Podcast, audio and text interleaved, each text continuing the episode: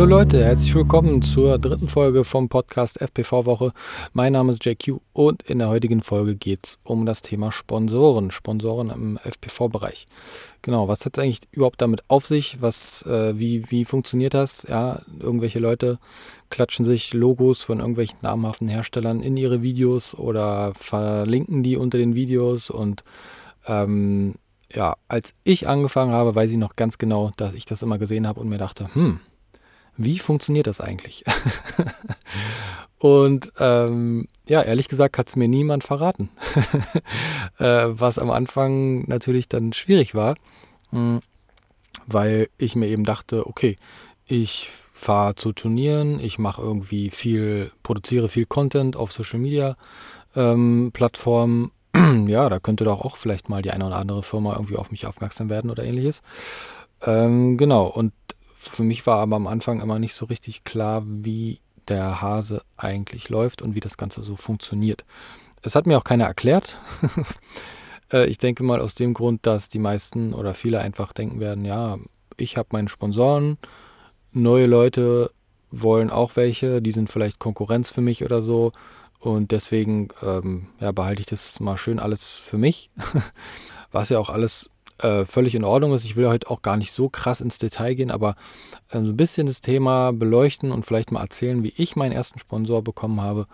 Äh, das denke ich, dass das ganz interessant sein könnte für euch. Ich bin jetzt als Pilot im Racing-Bereich halt eben mh, mm, ja, be be bekannt geworden, will ich jetzt nicht sagen, sondern habe mich halt eben äh, im Racing äh, versucht und das äh, lange intensiv gemacht vor Corona, als es noch ging ähm, und darüber eben Aufmerksamkeit generiert, über die Videos, die ich produziert habe, etc.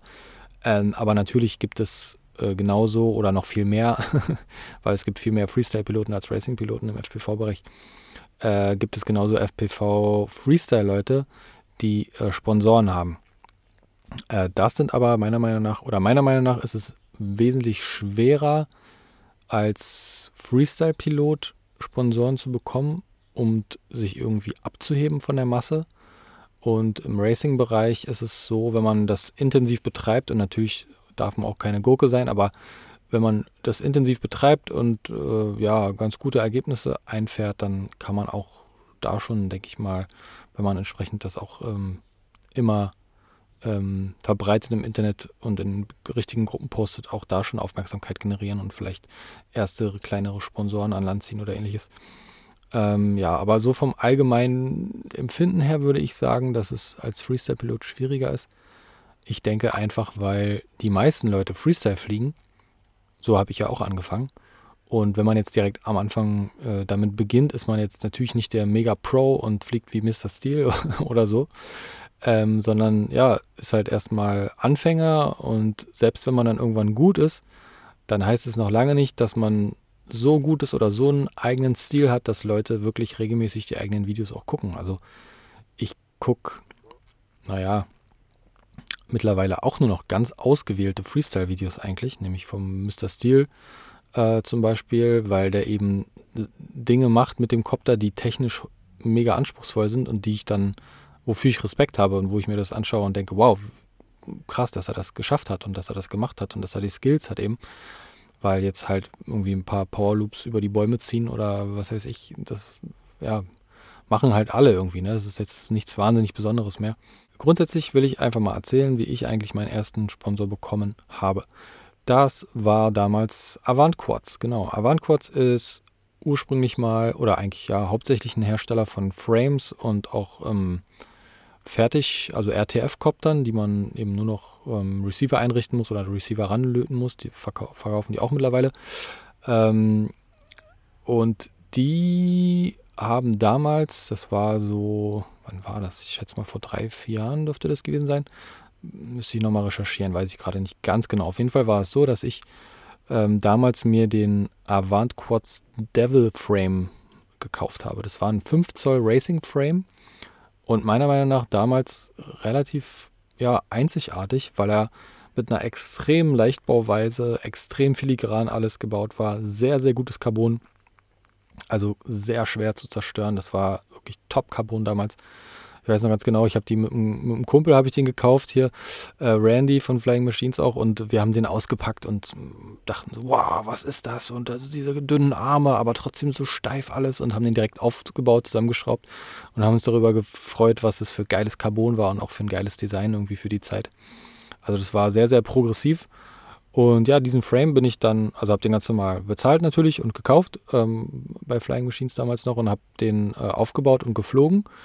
Und da ich vorher halt nur relativ, ja, so äh, Unibody, iFlight X5 hatte ich und sowas, also so Frames, die jetzt nicht so, also ich glaube, sowas gab es einfach vorher auch noch nicht so richtig. So richtig Frames, die vielleicht, ja, über, also nur so 15 mm Breite oder weniger sogar Arme hatten, ne? also Airflow optimiert natürlich dann auch, weniger Luftwiderstand und äh, einfach auch leicht. Der wog, glaube ich, 75 Gramm. Das war irgendwie was ziemlich Neues damals und trotzdem halt sehr, sehr steif und haltbar auch, wenn man mal in den Boden eingeparkt ist. Ähm, genau, und den bin ich dann, äh, habe ich auch, ich glaube, die ersten 2207er Motoren darauf gehauen äh, und bin den geflogen und habe direkt gemerkt, wow, okay, das ist hier ein Weltenunterschied. Das waren auch einfach mal eben, weiß ich nicht, ich glaube 50, 60 Gramm weniger als meine Setups zuvor wogen.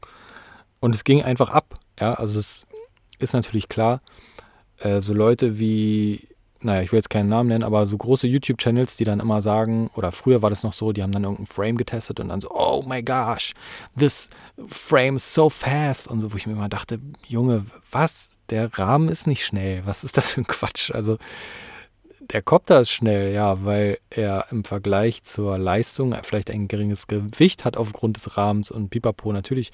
Aber diese Aussagen immer, dieser Frame ist schnell, das hat mich immer so aufgeregt. Egal, auf jeden Fall habe ich gemerkt, geht ab wie Sau das Quad. Äh, so gut ist noch kein Copter von mir zuvor geflogen. Und ja, habe dann dazu ein Video ähm, hochgeladen bei YouTube auf meinem YouTube-Channel. Das war, ich glaube, sogar nur ein DV, eine DVR-Aufnahme äh, mit Musik hinterlegt, die auch ganz cool war, glaube ich. Genau. Und äh, dieses Video habe ich dann später, also wie gesagt, das Video habe ich nicht mit, dem, mit der Intention produziert, äh, da irgendwie auf mich aufmerksam zu machen oder so, sondern ich wollte einfach nur zeigen den Leuten, wie geil dieser Frame ist, ja, und wie gut dieser Copter fliegt. Und das ist eigentlich auch so ein bisschen der, der Kernpunkt bei dem ganzen Thema für mich immer gewesen und das, da stehe ich auch 100% zu. Wenn man Produkte geil findet, ähm, dann kann man auch das ruhig sagen. Ne? Also ich finde, ich fände es wirklich mies und es gibt es auch bestimmt viel, ich will keine Unterstellung machen, aber irgendwelche Sachen pushen, nur weil man etwas davon hat, sowas wird es auch geben, aber ich persönlich habe in, in der ganzen Zeit immer nur ähm, irgendwas angepriesen, irgendein FPV-Produkt, was ich auch wirklich gut fand und genutzt habe. Also, und bei dem Frame war das eben so. Und dann, ja, habe ich später über Umwege, bin ich dann in Kontakt gekommen äh, zu dem äh, äh, Chef von Avant Quartz in China, habe mit denen über Instagram geschrieben und der meinte dann, dass er äh, dieses Video eben gesehen hat bei YouTube und das mega cool fand, auch dass ich seinen Frame so ja, in Anführungszeichen beworben habe. Es war ja für mich gar keine Werbung, sondern ich habe einfach nur gesagt, dass das ein cooler Frame ist, wie gesagt und dass der Copter gut fliegt. Und das fand er so cool, dass er irgendwie direkt gesagt hat, ja, ey, dich will ich auf jeden Fall unterstützen, ne? Weil ich quasi, ja, wie, wie kann man sagen, ich bin quasi in Vorleistung gegangen. Ja? Also ich habe ein Video gemacht, ohne irgendwas davon zu haben, äh, was irgendwie cool war, was auch relativ viele Klicks hatte, weil dieser Avant Quartz Devil eben damals ein, der Frame ist sehr bekannt gewesen glaube ich, weil er so relativ einzigartig zu der Zeit war. UAV Futures, die haben auch ein Video darüber gehabt, über den Devil und so. Und dann, ja, ist es klar, wenn bei YouTube viel ein Frame gesucht wird und man ein Video dazu hat, dann, was dann auch noch geliked wird, dann steigt es halt ganz schnell in, in den Suchtreffern. Und ähm, so hat es dann, ich weiß gar nicht, wie viele Klicks es dann bekommen hat im letzten Endes, aber auf jeden Fall überdurchschnittlich viel im Vergleich zu meinen anderen Videos auch. Genau, und ähm, ja, was, was noch dazu zu sagen ist, also ich bin in diesem Video schon für meine Verhältnisse schnell geflogen, aber auf keinen Fall auf dem Level, wie zu der Zeit schon andere waren, in der Topspitze in der Welt oder auch in Deutschland, ja. Also, und das ist so ein bisschen der Punkt bei dem Ganzen, denke ich auch, was dazu kommt. Also einerseits ähm, Dinge, äh, ja, hm, wie, wie soll ich es anders sagen, oder über Dinge sprechen, die man gut findet und dann ähm, auch einfach Content produzieren. Das, das, die Sachen, die man, also ob man jetzt einen Post macht bei Instagram oder irgendwie ein YouTube-Video macht, ein Review oder sonst irgendwas, ähm, man, man produziert ja Content, ja, also einerseits für seinen eigenen Channel, weil man irgendwie dem Wachstum äh, oder wachsen lassen will oder weil man eben einfach nur Bock drauf hat, just for fun. Also für mich war das äh, immer nur just for fun alles, bei YouTube auch gerade speziell und so. Und ja, dann äh, gibt es da eben ein Video und dann hat, glaube ich, auch, genau, hat Avant Quartz hat mein YouTube-Video bei sich auf die Website gepackt, unter den Frame halt und dann, ja, konnte man sich ansehen, wie der Frame halt in Action da durch die, durch die Gegend ballert. und ja, so funktioniert das Ganze auch. Das ist natürlich, also Sponsoren, das ist alles keine Einbahnstraße, ja. Ähm, es gibt ganz, ganz unterschiedliche Arten, was für Kooperation, Kooperation man da hat, aber ich kann auf jeden Fall eine Sache sagen, ist es in der Regel immer so, dass die Firmen natürlich auch etwas erwarten von einem. Ja?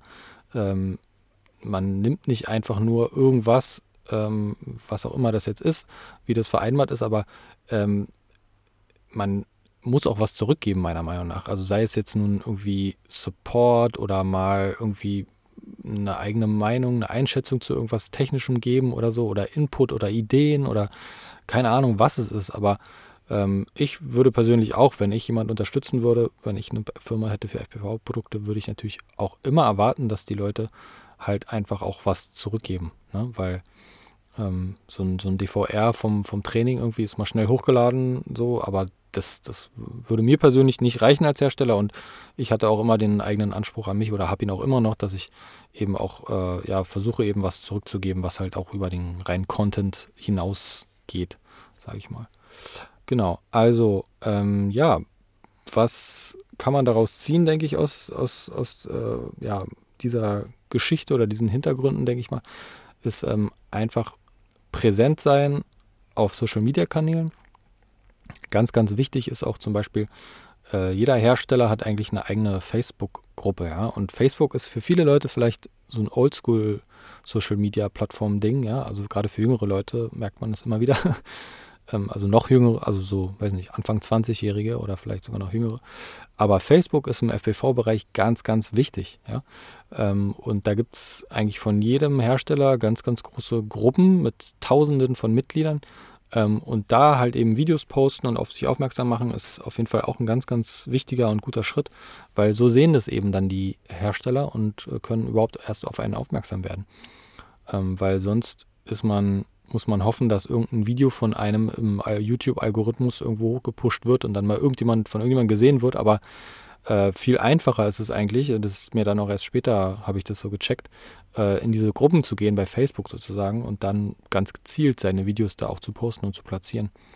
Und ähm, ja, wenn man dann ein Video hat, was cool ist, was irgendwie ein bisschen was Besonderes ist, nicht einfach nur standardmäßig über irgendeine Wiese fliegen, sondern ja, auch irgendwas halt beinhaltet, so ein bisschen, ähm, wie ich das vorhin meinte. Ich gucke, ich persönlich gucke ja auch, ich gucke auch nicht alle Videos, sondern suche mir halt die raus, die ich interessant finde. Einerseits auf den Channels, wo ich schon weiß, dass es halt äh, in der Regel etwas ist, was ich eben cool finde und was irgendwas hat, was nicht überall zu finden ist, aufgrund der Skills oder was auch immer, was dahinter steckt. Und genauso sollte man auch, finde ich, äh, versuchen, irgendwas Besonderes äh, zu machen, was vielleicht nicht alle machen äh, um eben auf sich aufmerksam zu machen. In, in, bei Facebook, genau. Und Instagram natürlich auch.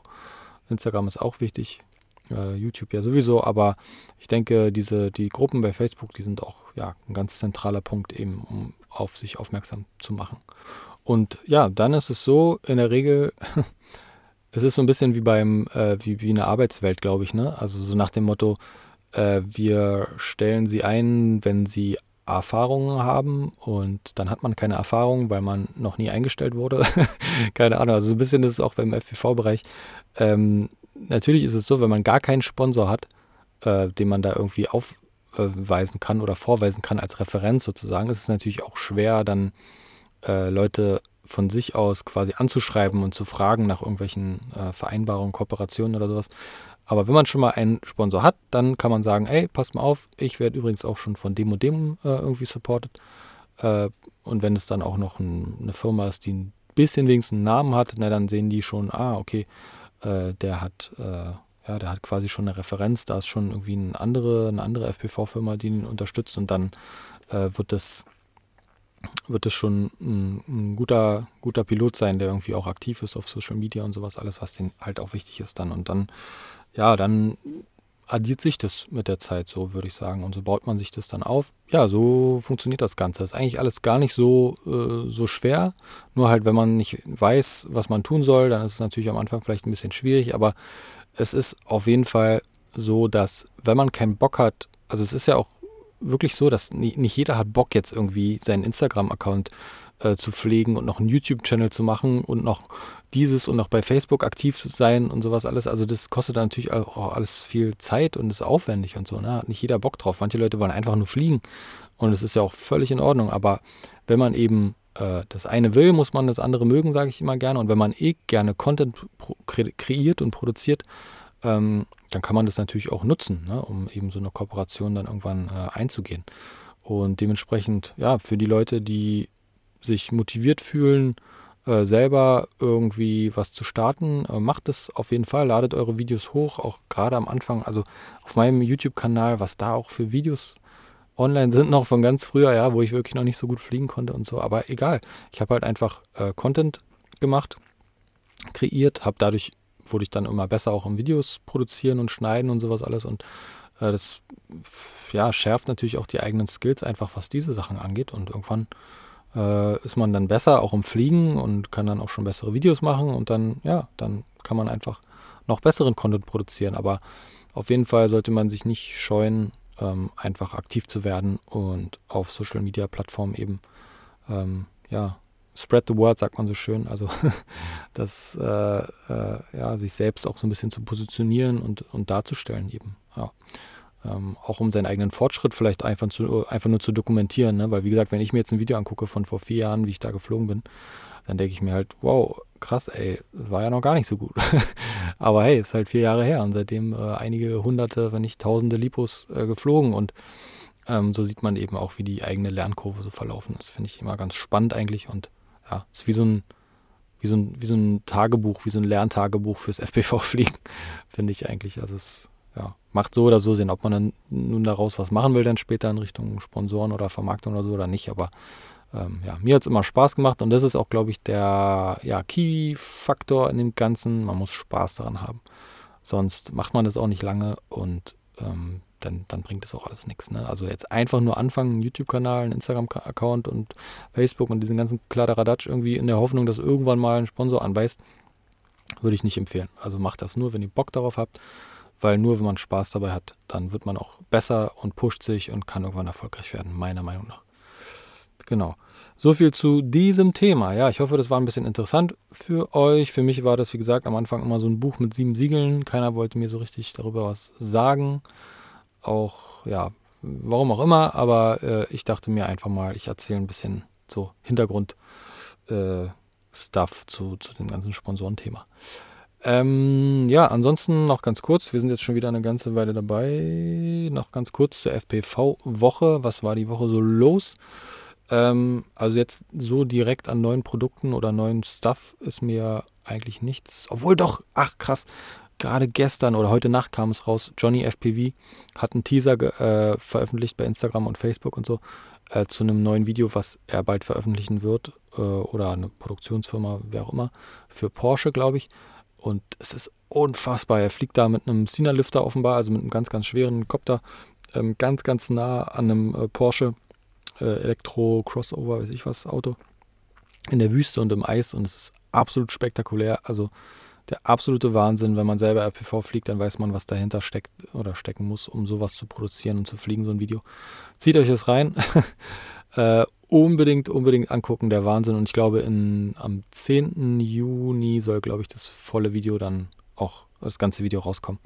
Also äh, folgt Johnny FPV, äh, spektakuläres äh, Zeug, was der da raushaut. Und das wird, glaube ich, nochmal jetzt alles umwerfen, weil diese Aufnahmen, die man da schon sieht, äh, die hat man so noch nicht gesehen, definitiv. Und schon gar nicht mit einem Cinelifter, also mit einer, weiß nicht, Red Komodo drauf oder was auch immer da drauf war.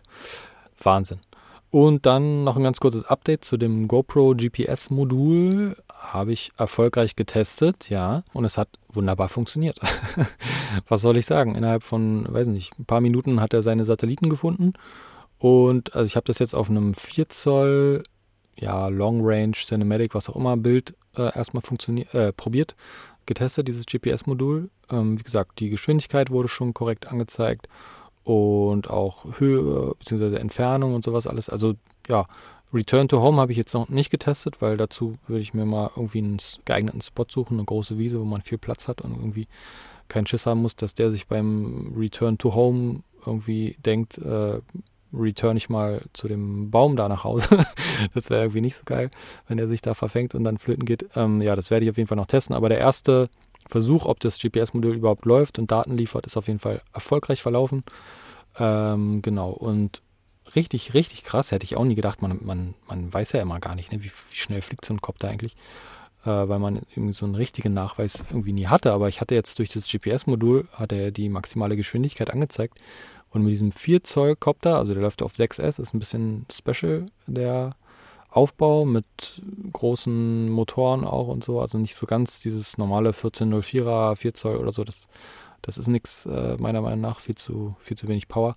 Aber ich habe 1804er Motoren drauf und das Ganze läuft auf 6S und der hatte eine Spitzengeschwindigkeit von 126 km/h, was ich ziemlich beeindruckend finde. Ähm, ja, für so einen kleinen, leichten Copter unter 250 Gramm. Richtig gut. Ähm, ja, genau. In diesem Sinne soll es das auch gewesen sein für die heutige Folge. Das Wetter ist geil, es ist sehr, sehr warm, fast schon wieder zu warm zu fliegen, aber man will sich nicht beschweren, besser als andersrum. In diesem Sinne hoffe ich, ihr habt eine gute Woche gehabt, äh, wart fleißig am Fliegen und äh, ja, jetzt, ja, das Wochenende ist noch nicht so nah, aber bald ist das Wochenende da, da kann man hoffentlich wieder auch schön ballern gehen und ordentlich Lipus verbraten draußen. Äh, die Saison ist eröffnet, würde ich sagen. Das erste Rennen gab es ja auch letztes Wochenende schon von den Aircrashern. Ich habe auf jeden Fall den Livestream verfolgt. Glückwunsch an die Gewinner und alle, die dabei waren. Sah ziemlich cool aus und ich hoffe, dass ich es bald auch dann zum Rennen schaffe. Ähm, ja, also viel Spaß ähm, beim Fliegen, viel Spaß mit FPV und wir hören uns nächste Woche wieder. Euer JQ. Ciao, ciao.